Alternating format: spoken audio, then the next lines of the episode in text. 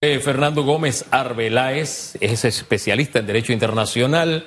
Nos acompaña esta mañana. Don Fernando, ¿qué tal? Buen día, bienvenido. Muy buenos días aquí a toda la teleaudiencia. Bueno, hablábamos un poquito de la juramentación de los jóvenes Martinelli y Linares. Lo primero es saber si esa juramentación se apega a derecho, tomando en cuenta que se intentó hacer dos veces en Panamá, no hubo quórum, se hizo fuera del territorio nacional bajo ciertas circunstancias que, insisto, no sé si se apegan a derecho. Usted nos lo dirá. Eh, buenos días nuevamente. Yo tengo serias dudas del procedimiento que ellos utilizaron, pero hay un detalle importante. Cualquiera que sea la interpretación que demos al procedimiento que utilizaron eh, vía virtual, vía plataforma en días pasados, eh, todos los que estamos fuera del organismo estamos inhabilitados, incapacitados de poder eh, utilizar algún mecanismo porque no existe para impugnar ese tipo de situaciones. Eh, tanto es así que ninguno de los eh, diputados panameños en la historia que hemos estado como miembros del Parlacén ya casi 30 años, ninguno nunca ha rendido cuentas. Ninguno ha explicado qué hace, que, que, supuestamente ha estado haciendo en tantos años, el periodo de cinco años que son indirectamente electos. Así que es difícil encontrar algo que tenga una objeción que tenga futuro, que podamos decir, este es el mecanismo para decir, esto se hizo de forma irregular, contraria al propio reglamento del Parlamento. Ahora, si bien es cierto, no hay precedente en la historia de Panamá, sí la hay en la de Guatemala, en la que los protagonistas eran exactamente los mismos jóvenes, cuando ellos intentaron ser juramentados, incluso los señores de la del Parlamento querían hacerlo vía, querían ir a la cárcel, querían hacerlo eh, también de manera virtual, en fin, buscaron muchos mecanismos. La Fiscalía presentó un recurso ante el tribunal eh, eh, en Guatemala y el tribunal dijo, esto no va, esto no camina y ahí quedó todo. Es decir, son acciones que de alguna manera no han sido recurridas en Panamá, pero es la misma institución, los mismos protagonistas y otra justicia si se ha atrevido a decirle al Parlacén, espérate, pórtate bien, por ahí no es el asunto. No sé si acá se puede o no se puede hacer lo mismo. Aquí no se ha intentado que yo sepa y eh, se pudiera hacer, porque en mi concepto la duda está en que si un reglamento eh, temporal que puso en vigencia el Parlacén durante el periodo de la pandemia eh, sigue vigente, el cual sí permite este tipo de acciones de forma virtual. No sabemos si está vigente, el Parlacén no se ha pronunciado todavía a estas alturas, ya ha pasado varios días de estos hechos, cuál fue el sustento que, empleó para justificar esta juramentación. No lo ha publicado, no lo ha explicado. Eh, a ver si este reglamento temporal lo, aprovecharon para estas circunstancias, aún no se sabe. Pero lo interesante es ver de, encontrar en efecto irregularidades cuando ellos ya hagan pública el sustento jurídico de esta acción veríamos a ver qué, acción hay para que se, impugne como se hizo en efecto en Guatemala tiempo atrás. ¿A, quién le correspondería jugar ese papel? Hombre, tomemos en cuenta que mañana debe iniciarse la audiencia del caso Blue Apple, que supuestamente con la acción emprendida, el camino emprendido por, por los jóvenes Martinelli y Linares, no tendrían que enfrentar a la justicia. ¿A quién correspondería entonces eh, de la parte panameña? Poner a prueba si realmente lo que se hizo se ciña a derecho o no. Le toca a la jueza, le corresponde al Ministerio Público, no, no, no sé. Buena pregunta. Eh, eso nunca se ha intentado. Yo diría que serían las propias autoridades panameñas a nivel de o Ministerio Público, órgano judicial o el Ejecutivo a través del Ministerio de Relaciones Exteriores. Pero los ciudadanos independientemente no podemos actuar porque ¿qué, qué recursos tenemos contra el Parlacén? Lamentablemente ninguno. Es decir, mañana cuando inicie la audiencia se lea el nombre de las personas que deben estar presentes. Supongo, estoy suponiendo, los abogados se harán presentes en ese momento, si no es que ya le notificaron a la jueza que estos caballeros tienen eh, esta inmunidad y que por lo tanto no estarán presentes. Eso morirá allí, la jueza tiene que tomar alguna decisión, el Ministerio Público debe levantar la mano y decir yo voy a hacer algo, o, la historia se escribirá sin estos jóvenes ante el Estado de Justicia? Bueno, falta ver cómo van a actuar los abogados de estos dos ciudadanos, porque si no está en el expediente alguna constancia que la propia juez considere suficiente para determinar que ellos ya tienen un estatus distinto como eh, diputados suplentes al Parlacén, no, no habría más que hacer. Yo debo suponer que los abogados tendrán algún tipo de certificación en mano y a través de un incidente eh, el día de mañana lo presentarán ante la juez y ella entonces decidirá si hace una pausa en el proceso para, para analizar lo que se le esté presentando, pero puede que la noticia sea pública, pero mientras no haya una constancia que para ella sea válida y que dé fe que en efecto estos dos ciudadanos eh, cambien su estatus y por lo tanto habría una ruptura procesal en el caso de ambos, eh, depende de ella, únicamente de ella. Si ella decide aceptarlo, entonces pasaría a la Corte y la Corte también puede decidir, no, esto es todavía competencia de, la juez. Eh, ahí no sabremos qué va a pasar mañana. Toca estar expectantes a ver. Ahora, eh, ahora que habla del expediente, hay una máxima de lo, que, lo que lo, que no está en el expediente no existe. En el mundo. Es decir, si no existe en el mundo procesal, tiene de alguna forma que incorporarse esta acción de la juramentación al expediente. En efecto. Si no se ha enviado ninguna información al respecto, mañana sería entonces el momento en que ese elemento se sumaría al expediente. Correcto. Ahí vendría entonces lo que usted nos acaba de describir. Y en medio de todo esto, el Ministerio Público es un simple espectador ellos creo que pueden objetar si ven que el documento no cumple con ciertas, eh, ciertos requisitos de validez, si está apostillado, si una certificación que, cumple los requisitos procesales panameños. Eh, si ellos ven que no lo, no lo cumple, pueden objetar lo que se presente el día de mañana. Claro que pueden. Eh, es que yo, yo uso la lógica simple, la lógica simple. Si esta vía que utilizaron al final, que usted acaba de explicar, vigente por motivo de pandemia y demás, si esta herramienta que usaron en la tercera ocasión eh, hubiese sido la correcta, yo creo que la habrían utilizado desde la primera vez. O sea, no se habrían expuesto. Ahora, esto es mera especulación mía no se habrían expuesto a todo lo que ya vimos, que iban, no había quórum, tienen que salir, que no daban declaraciones, todo el acoso ese que se da, ese momento incómodo.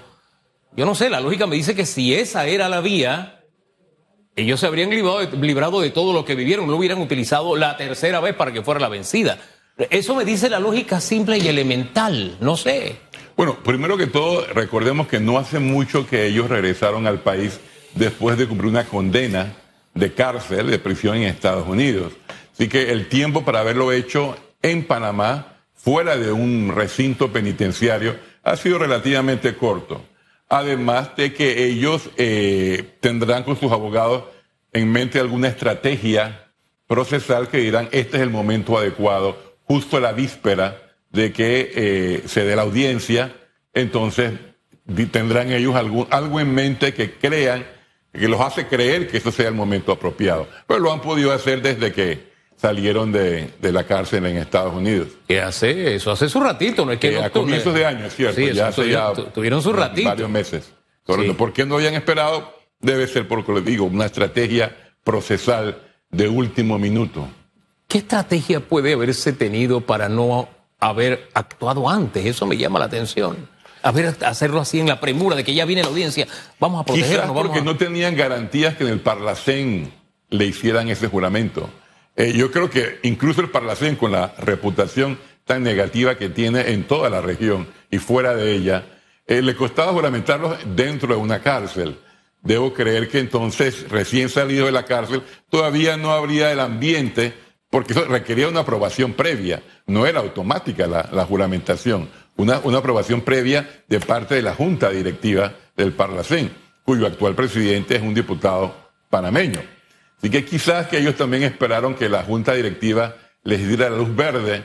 Ahora sí podemos aprobarlo para entonces adelantar esta juramentación. Pero fíjense que estamos en el mar del quizás, de tal vez, de probablemente, de las especulaciones, ¿no? Porque al final es lo que nos queda con lo que se recibe de los hechos o podemos apreciar de los hechos. Ahora bien, Leía que el abogado Carlos Ernesto González Ramírez asegura, yo no he tenido tiempo de leer eh, el reglamento del Parlacén, pero que en su artículo 25 establece que esa protección, esa inmunidad, ese tratamiento especial que tienen los diputados principales, solo es transferible, transferible a los suplentes cuando llenan la vacancia del principal.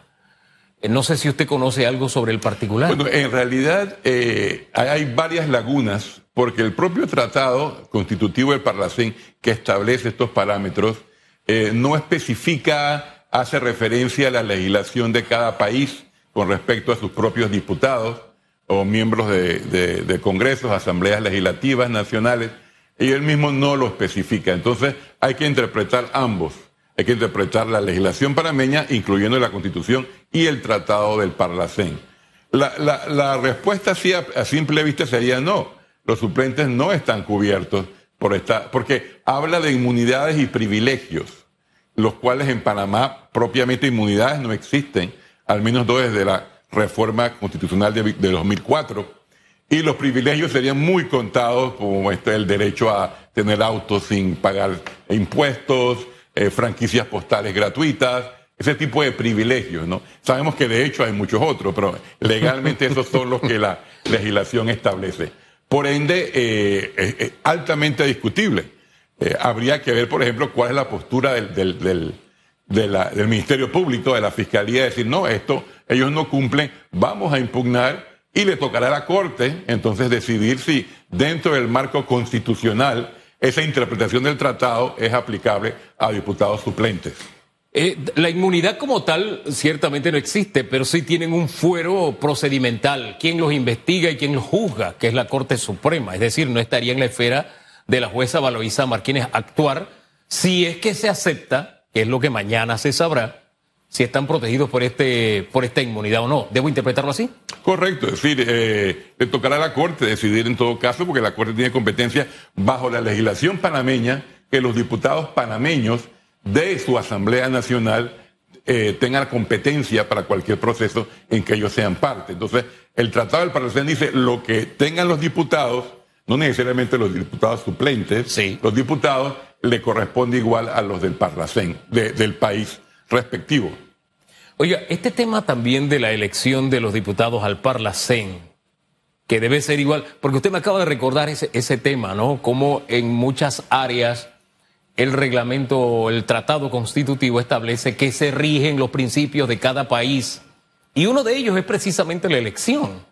O sea, y me llama la atención que en el resto de los países se usa ese principio, pero en Panamá las cúpulas de los partidos elaboran una lista y nosotros los electores no decidimos quién va al Parlacén. Eso lo decide la cúpula de los partidos a quienes, quieren, a quienes quieren beneficiar con algún privilegio, a quienes quieren darle esa inmunidad. En fin, ellos tienen sus parámetros muy particulares para decidir quién será el diputado al Parlacén.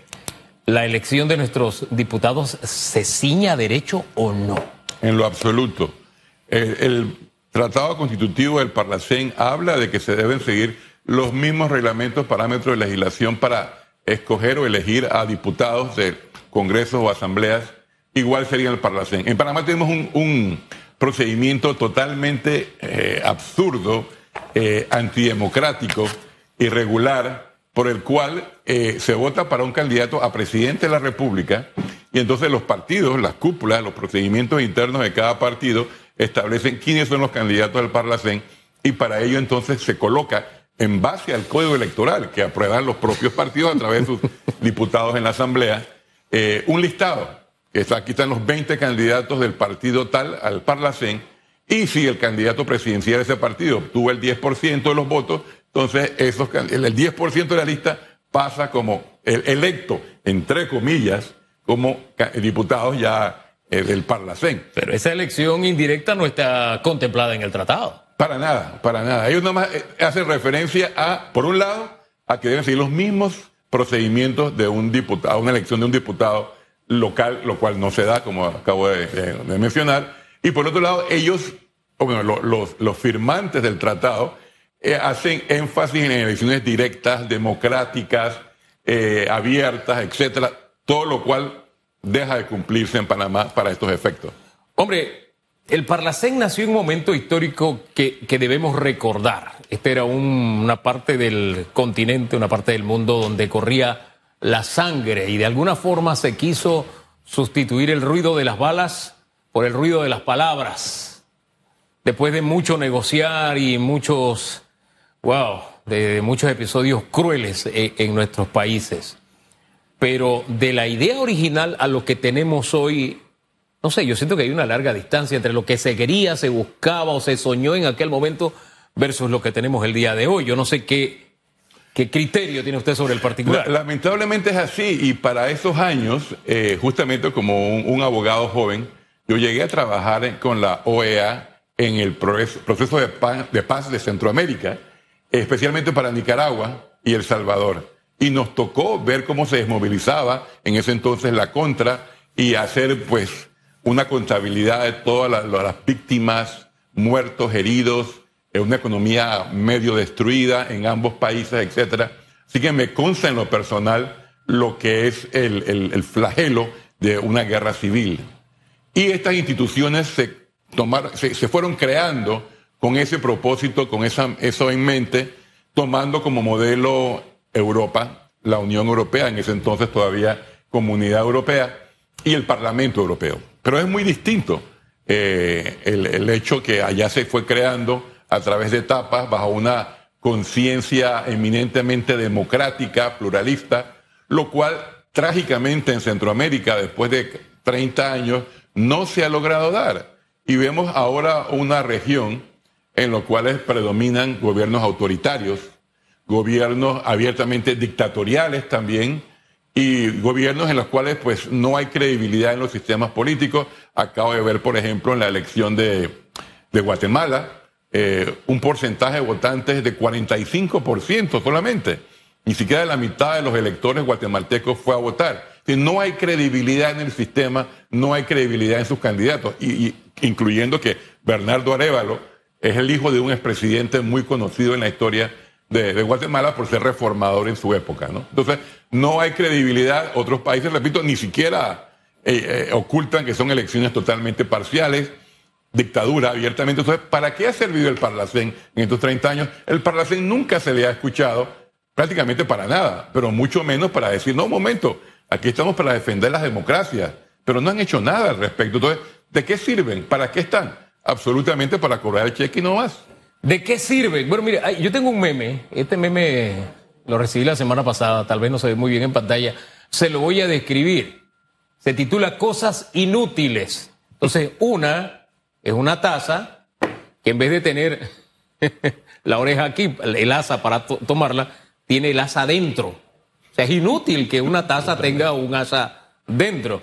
Tiene una regadera de plantas que en vez de tener el brazo hacia allá para regar las plantas, lo tiene hacia adentro de la propia regadera. Y otra es una, una entrada, una puertecita, una valla que hay, pero no tiene muro. Entonces, es inútil que usted ponga una valla si puede entrar la gente por cualquier lado. Eh, que lo ponga. ¿Ahí está cámara? ¿Aquí? Ahí está.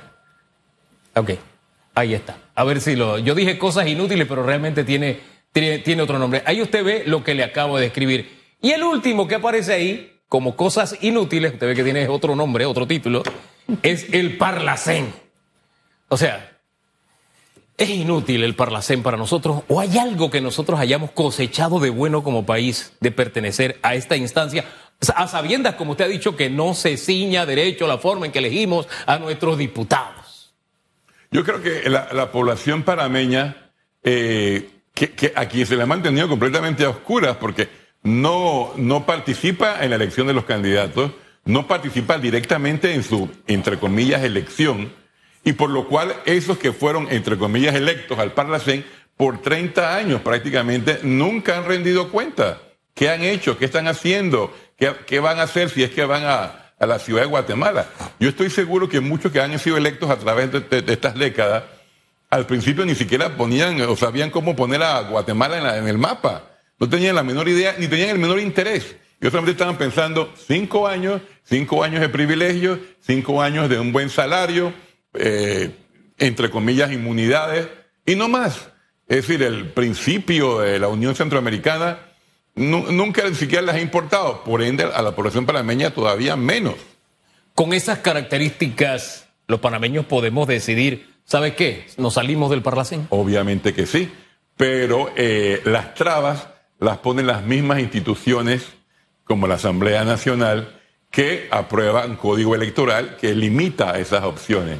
Eh, creo que ya el magistrado del Tribunal Electoral, eh, Valdés Escoferi, se pronunció en días pasados y dijo, yo no estoy en lo personal de acuerdo con la participación del, del Parlacén, pero para que haya una quinta papeleta que se ha propuesto con muy, muy, muy buena idea, eh, necesitamos que haya una ley que autorice y faculte al Tribunal Electoral para que el día de las elecciones, en mayo del próximo año, exista esa papeleta adicional que pregunte a los panameños si se puede dar o no. Eso, es como, pedirle, eso es como pedirle un palo de mango que nos dé guandú. exactamente, ahí yo creo que la Asamblea, dirigida por, por figuras políticas, evidentemente, no le va a dar paso a eso, pero lo que yo he propuesto y que ojalá algún candidato lo empiece a, a, vender es no postulen candidatos al Parlacén.